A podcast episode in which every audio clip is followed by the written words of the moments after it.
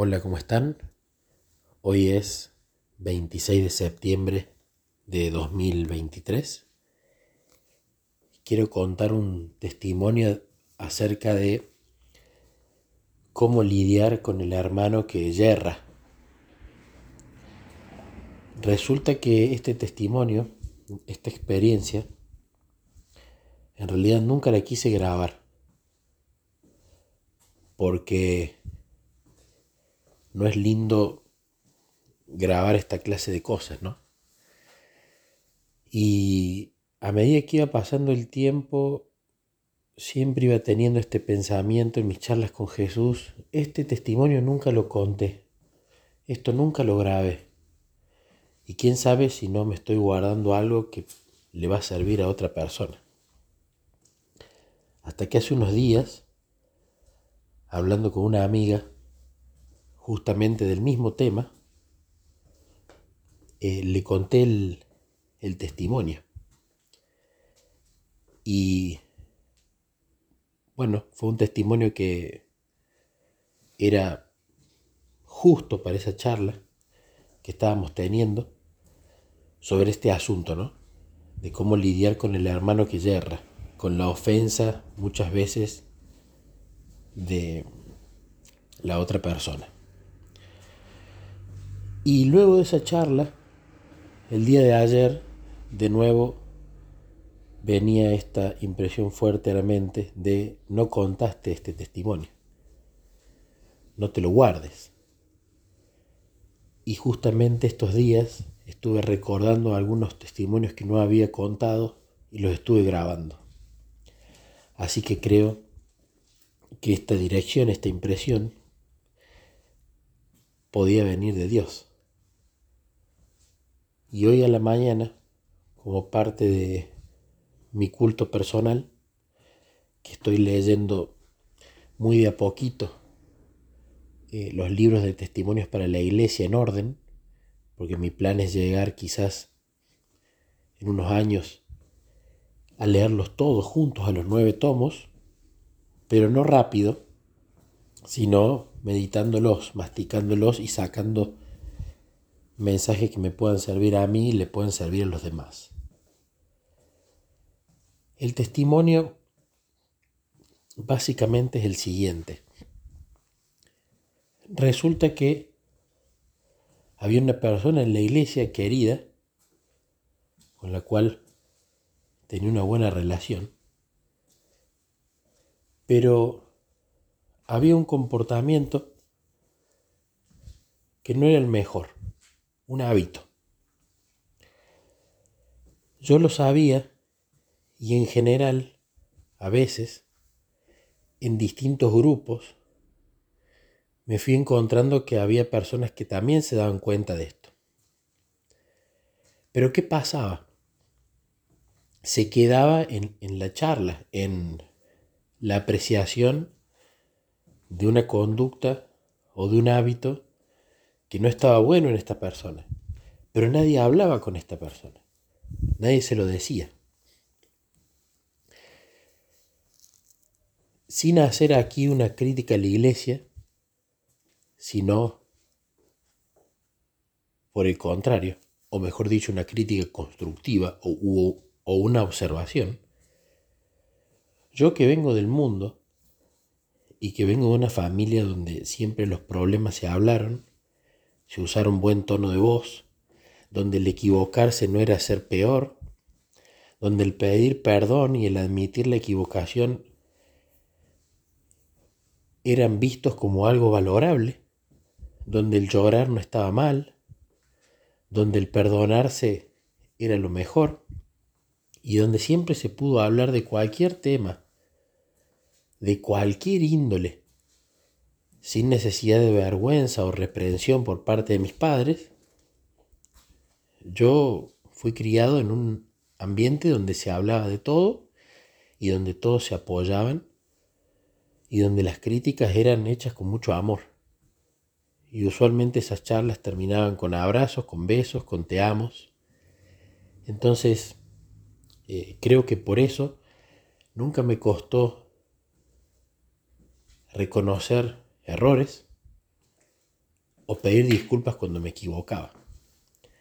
Después uno quizás pueda ser más o menos terco en darse cuenta de lo que hace y de saber si es un error o no.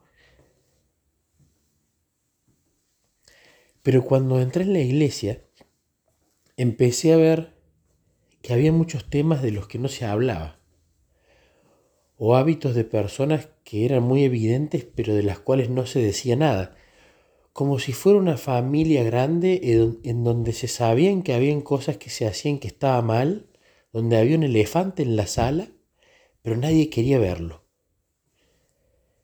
Y lo vi en muchas cosas y me llamó mucho la atención eso. ¿Por qué no hablarán los problemas? ¿Por qué no se juntarán con esa hermano o hermana y, se lo dirán? Y veía que había mucho temor a la ofensa y que muchas veces se tomaba la ofensa del otro como un pecado propio. O que muchas veces se pensaba que si el otro se ofendía, entonces uno no se estaba comportando como un cristiano. Pero se me venían mucho a la mente los ejemplos de cómo obró Jesús. Jesús cuando él transgredía a propósito los mandamientos del sábado, mandamientos de hombres, tradiciones, eh, él no se preguntaba si el fariseo se iba a ofender o no él iba a hacer lo correcto. Y si la otra persona se ofendía porque él hacía lo correcto, no era un problema de Jesús, era un problema de la otra persona. Ahora, yo puedo tener razón y manifestar mi reprensión a la otra persona en un mal tono de voz y en unas y utilizando palabras malas. Entonces allí sí estoy pecando. Pero Jesús no hacía eso. Y hay un pastor que se llama Gary Chapman, que ha sido consejero matrimonial por más de 30 años, que es el autor del libro Los, cinco lenguajes del amor, y tiene un devocional muy lindo. Y a mí me quedó marcado uno de los días de ese devocional donde le habla al, al cónyuge que se ofende, ¿no? Y le dice, si vos podés identificar que tu cónyuge pecó contra vos en lo que te dijo, ya sea en la forma, ya sea en las palabras, etc., y vos por eso te ofendiste, entonces tenés que ir y como dice la Biblia, reprenderlo y si se arrepiente, perdonarlo. Pero le decía, si no podés identificar en qué pecó contra vos, entonces tu ofensa no es un problema del otro, es un problema de madurez propio.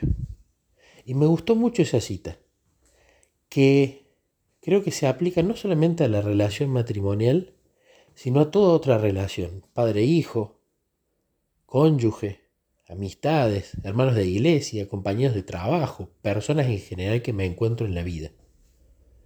Tanto para cuando yo hablo como cuando el otro me dice algo. La cuestión es que llegó un momento en que a esta persona ya le habían dicho sobre este comportamiento y no le había gustado. Pero como salió el tema de charla nuevamente en un grupo que nos habíamos juntado, yo ahí hablando con Jesús en el grupo digo, no, no tenemos que hablar más del tema, sino que hay que ponerse manos a la obra. Y si bien los comentarios eran con el mayor respeto habido y por haber, ya no me estaba gustando de que se mencionara el asunto pero no se hiciera nada. Entonces, bueno, en esa reunión les dije, bueno, no hablemos más, yo me voy a ocupar, como tengo confianza con esta persona, le voy a escribir y vamos a ver qué pasa. Así que el día que había decidido escribirle, Preferí no juntarme personalmente y en su lugar enviar audios para que la persona pudiera evaluar bien el tono de mi voz, cada palabra que yo decía, e incluso escucharlos y reescucharlos, porque muchas veces si una persona es impulsiva o no es receptiva, apenas uno le dice algo, se pone en la defensiva. Quizás la primera vez que escuchase los audios no le gustasen, pero quizás al no estar yo allí, si los escuchaba una y otra vez, ya cuando ya uno se baja la ira o el enojo y se pone en calma, entonces uno puede ser más objetivo. Pero esa mañana no quería hacerlo, porque temía que esta persona se enojara. Y había una relación cordial, había una relación de amistad. Hasta que en la meditación de esa mañana, que yo le venía haciendo en orden cronológico, seguía con Jeremías. Y en la meditación de esa mañana, Jeremías, parafraseando, le decía a Dios, no quiero ir a anunciarles esto que vos me estás pidiendo. Y Dios básicamente le decía a Jeremías, vos tenés que ir y anunciar eso, sé valiente. Entonces cuando medité sobre eso y leí sobre eso, tocó mi corazón, vi el paralelismo con mi vida y decidí enviarle los audios. Lo bueno que pude tomarme el tiempo de grabarlos, de que sean varios audios, de separar temas en cada uno de los audios. Y por sobre todas las cosas, de aclarar que no me estoy poniendo yo como ejemplo, porque esta persona conocía toda mi vida pasada en mi conversión. Y que para mí era más fácil no decirlo. Y que para mí también era más fácil que lo dijera otro. Pero yo sentí que era la persona encargada, por la confianza, en manifestar algo que me parecía que estaba mal.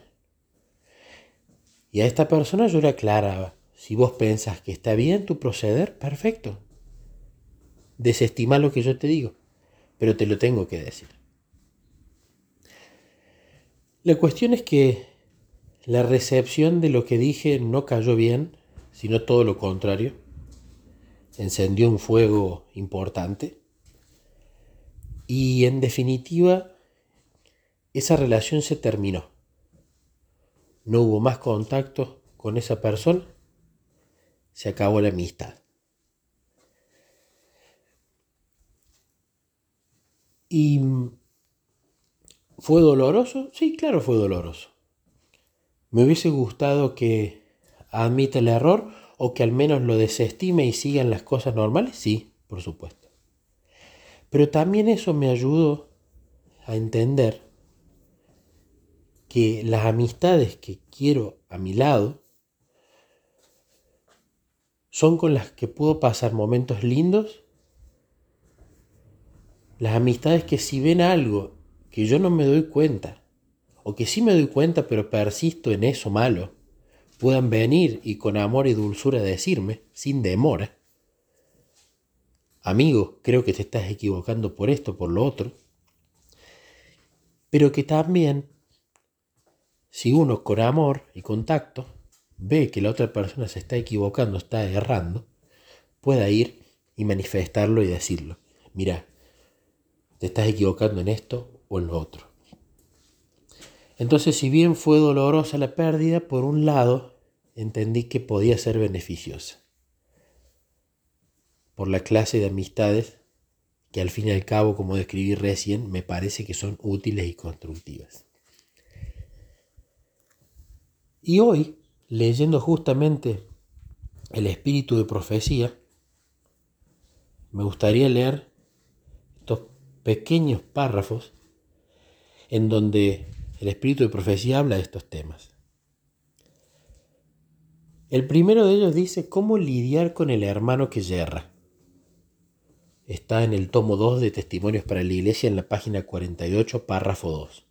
Dice, si usted se siente herida, porque le habla a una hermana cuya inicial es F, si usted se siente herida porque sus amigos o vecinos están obrando mal en perjuicio propio, si son sorprendidos en falta, siga la regla bíblica. Repréndele estando tú y él solos. Mateo 18:15. Y al hablar con el que usted supone que está en error, procure hacerlo con humildad, porque la ira del hombre no da como resultado la justicia de Dios. La única manera de restaurar a los que han cometido errores es por medio de un espíritu de humildad, bondad y tierno amor. Sea cuidadoso en sus modales. Evite todo lo que en la apariencia y en el gesto, en la palabra o el tono de voz, cause la impresión de orgullo o suficiencia propia.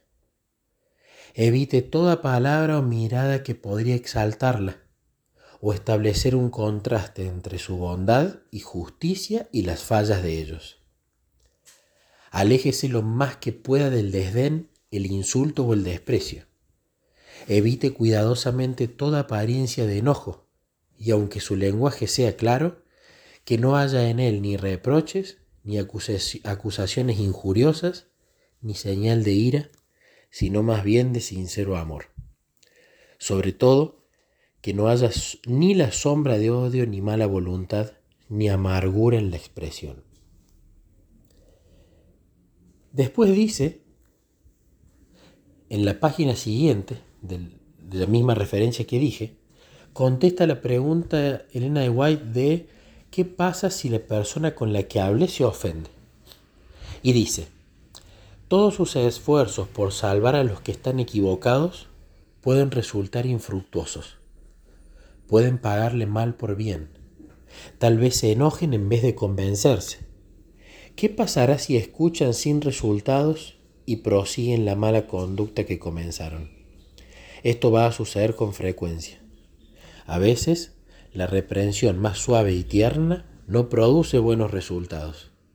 En ese caso, la bendición que usted deseaba que otro recibiera al comportarse justamente, al dejar de hacer el mal, y al aprender a hacer el bien, volverá a su propio pecho.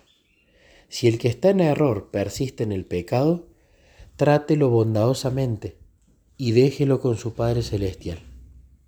Ha librado su alma. El pecado de ellos ya no descansa sobre usted. Ya no participa más del pecado de ellos. Si perecen, su sangre caerá sobre sus propias cabezas. Y más adelante en ese título creo que nos da uno de los mejores consejos que contesta la pregunta ¿qué hacer si en la reunión en la que uno está comienzan los chismes? Dice, no escuchen ningún mal informe acerca de nadie, porque si no hubiera oyentes, no habría maledicientes. Si alguien habla mal de otro en su presencia, no se lo permita. Rehúse escucharlo, aunque sus modales sean suaves y su voz dulce esa persona puede profesar aprecio, no obstante lo cual puede lanzar insinuaciones encubiertas para apuñalar el carácter en medio de la oscuridad. Evita resueltamente escuchar, aunque el murmurador insista en que se sentirá abrumado hasta que pueda hablar. Abrumado, por cierto, por un secreto maldito capaz de separar a los mejores amigos. Esto sobre todo, este último, lo tomo también como una amonestación, algo que muchas veces me sucede algo que muchas veces siento e incluso converso con Jesús cuando estoy en una reunión y se empieza a hablar de alguien que quizás no está.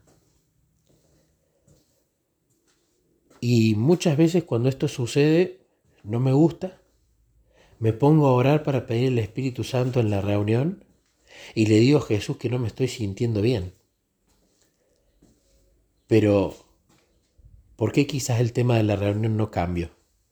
Porque me faltó la parte que aquí dice, que es la parte de hablar, que la parte de uno, agarrar y decir, no hablemos más de esto, no corresponde, en ese caso vayan a hablar de la persona, o estos son rumores, o vayan a decirle lo que está mal de forma personal, etc. Yo allí he fallado. Me he quedado en la oración, me he quedado en la molestia, pero no he procedido al paso de hablar. Y esto lo tomo como una reprensión, pero como hace Jesús con mucho mimo, con mucho amor, para también corregir esa situación. Cuento este testimonio como siempre, primero para la gloria de Dios, pero segundo, porque esto es algo que se da en general en el ser humano, y yo lo he visto mucho más en la iglesia, de aprender a decir las cosas con amor, con oración previa, en buen tono, y entender que va a haber gente que se va a ofender, pero no nos podemos quedar callados. Hay que hablar, hay que hacerlo. Y en estos consejos que leí, creo que queda más que claro cómo Dios a través del espíritu de profecía nos, nos comunicó en un lenguaje claro y para un niño de 5 años cómo debemos obrar en estas situaciones.